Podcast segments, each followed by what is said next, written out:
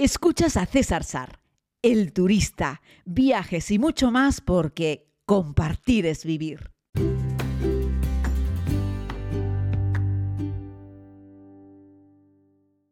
Saludos querida comunidad, les doy la bienvenida a este tiempo de podcast. Estoy en la isla país de Malta, que ya saben que me encuentro invitado en este foro internacional de turismo del Mediterráneo, organizado por la Fundación de Turismo del Mediterráneo, que tiene sede también aquí en, Malta. Y bueno, para mí es un verdadero honor que me hayan invitado y ya se han comenzado lo que son las actividades.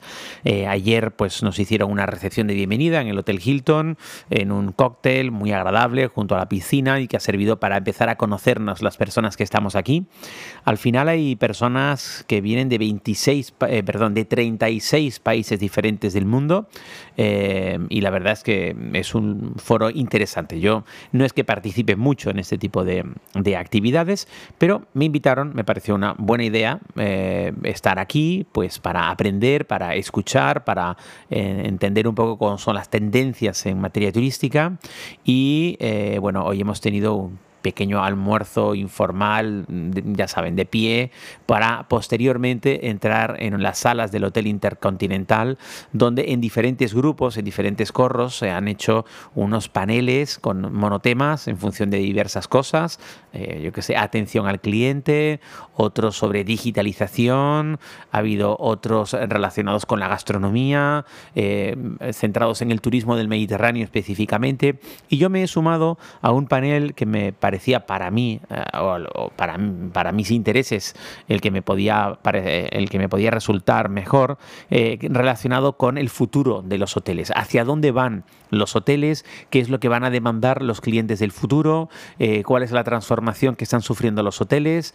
Y bueno, pues en esa, en esa mesa, en ese corro, en ese panel, que había personas, la verdad, muy importantes en el sector hotelero internacional, pues se hablaba de cosas que, en las que yo también considero que están cosas que están ocurriendo, ¿no? La transformación de los hoteles desde hace algunos años con la aparición de otras plataformas como Airbnb y otra forma de eh, elegir un alojamiento que no sea propiamente un hotel, ha hecho que, se abran muchísimo más y que los hoteles tengan que ponerse las pilas y cambiar un poco lo que ofrecen, eh, aunque bueno yo siempre opino que, un hotel como tal no va a desaparecer.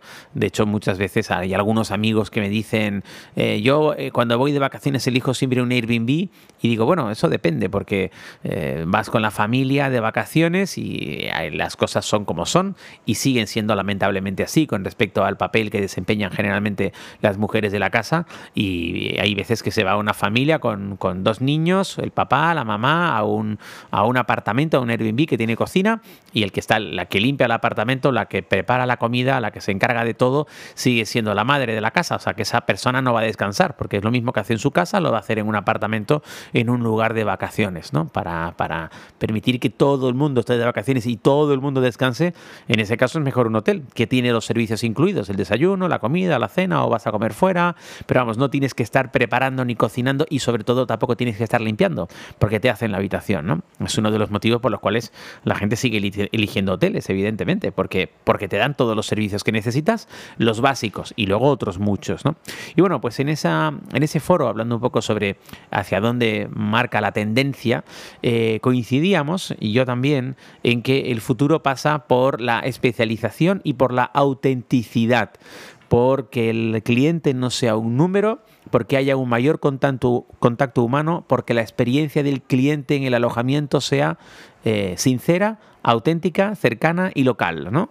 Y en eso, y eso ya es una opinión muy personal, creo que las grandes cadenas, estilo Sheraton, estilo Hilton, estilo Marriott y estas, yo creo que lo tienen cada vez peor, precisamente porque siguen eh, teniéndolo todo absolutamente estandarizado. De hecho, cuando tú llegas a una recepción de un hotel Sheraton y les pides algo que no está en el protocolo escrito que viene, eh, no sé cuál es la, base de Sheraton, Houston, no, no sé dónde la tienen, cuando, cuando no está dentro del protocolo especificado, se quedan, se cortocircuitan, no saben qué hacer. No, no hay un protocolo para el no protocolo.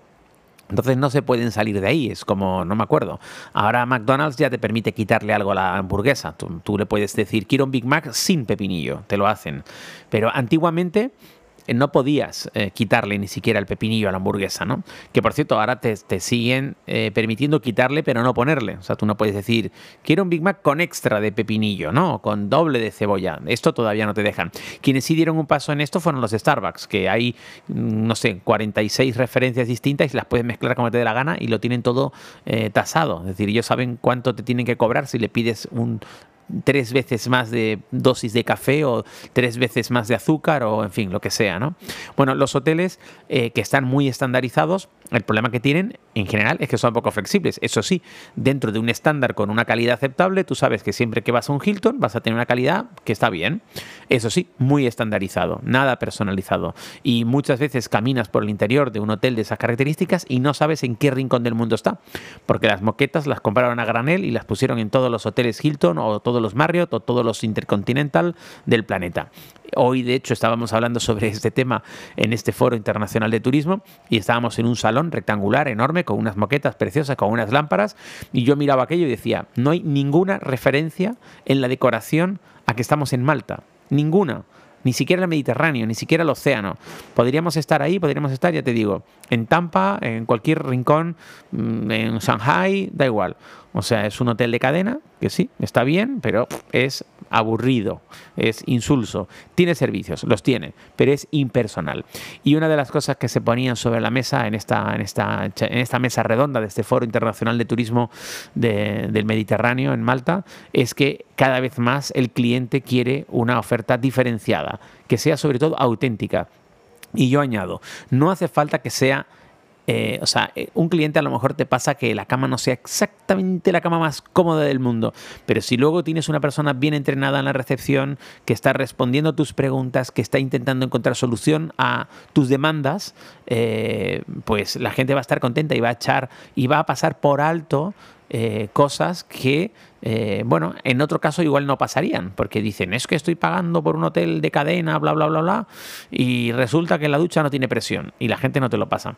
Y a veces te vas a un hotel con personalidad, con carácter y eh, les pasas otras cosas porque entiendes que es un establecimiento diferente, es a lo mejor más familiar, más cercano, no es una cadena, eh, ojo, que de estos también hay cosas cutres, ¿eh? pero, pero digo en términos generales, ¿no? Y al final la gente lo que quiere es eso, ¿no? Si pongo el ejemplo siempre de cuando yo llegué la primera vez en mi vida que puse los pies en Argentina, lo hice cruzando la frontera de Chile con Argentina y llegué a Bariloche, ¿vale? Esa carretera, esa vía terrestre que hay, ¿no? Que haces Valdivia, Osorno y pasas a, a, Bariloche, en Argentina.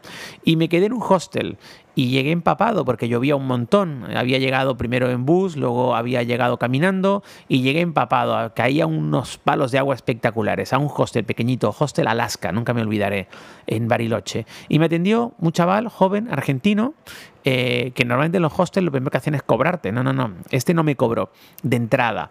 Este de entrada me dijo, che, estás mojado, date una ducha, entra en calor, mm, sécate. Y entonces me enseñó dónde estaban las duchas, me dio una toalla, me dijo dónde estaba mi cama, dónde podía dejar las cosas y me dijo que hablaríamos cuando yo ya estuviese, mm, eh, en fin, cómodo. Efectivamente, me di una ducha, eh, me sequé, me puse ropita más calentita y seca y subí a la zona común donde estaba esperándome. Y estaba esperándome con un mapa con un mapa y me preguntó si quería un té caliente. Y me dio un té en un hostel, ¿eh? no es un hotel, un hostel, ¿vale? Habitaciones con, con literas, camas con, camas con baños compartidos. En la misma, en la misma habitación habíamos 10 personas, ¿vale? Bueno, me estaba esperando con un té y un mapa. Y en el mapa me empezó a explicar dónde está Bariloche, cuáles son las cosas más interesantes para ver y además me dio una tarjeta de transporte. Y me dijo, quedan pocos pesos en esta tarjeta pero te da como para ir al centro. En el centro podrás recargar la tarjeta.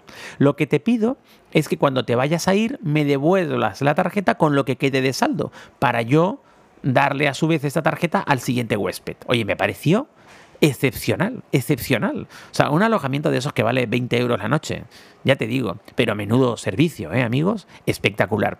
Así es que ese fue el primer servicio que yo recibí en Argentina cuando crucé la frontera, en el año, uf, no sé, hace ya bastantes años. Por eso yo también le tengo tanto cariño a los argentinos, porque la experiencia que he tenido con ellos siempre es buena, eh, en términos generales, o sea, nueve de cada diez veces que he tenido eh, que recibir un servicio turístico en Argentina, la experiencia ha sido buena, no ha sido mala. Así es que fíjense, ¿no? Eh, que luego a veces se ganan un poco la fama, sobre todo los porteños. Pero eso es servicio, eso es atención al cliente, eso es lo que, eh, eh, lo que creo que muchos buscamos cuando lo que queremos es disfrutar de una experiencia auténtica. ¿La litera era cómoda? ¿La cama del colchón era cómodo? Pues miren, no lo recuerdo. No recuerdo que fuese ni especialmente cómodo ni especialmente incómodo. Recuerdo con el desayuno que estaba incluido, era muy espartano, tenía poco porque tenía mantequilla, mermelada, miel y dulce de leche. Pero el pan que preparaban era casero, lo preparaban ellos en un, en un, horno que tenían. Iban sacando pan, pan inglés este, pan de lata, como el pan de molde, y lo iban sacando del horno y lo iban poniendo ahí y tú mismo te cortabas un trozo. Te ponías un poco de mantequilla, un poco de mermelada y había, había café y té y ya está. O sea, no había mucho para desayunar, pero era un pan casero. Oye, eso también tiene un punto y la mantequilla estaba rica. Es que al final no hace falta darle a la gente de todo, porque muchas veces quieres dar mucho pero mal. Hace falta dar poco pero bueno. Eh, y bueno, esa fue mi experiencia. Entonces, bueno, yo creo que con alojamientos como este merece la pena.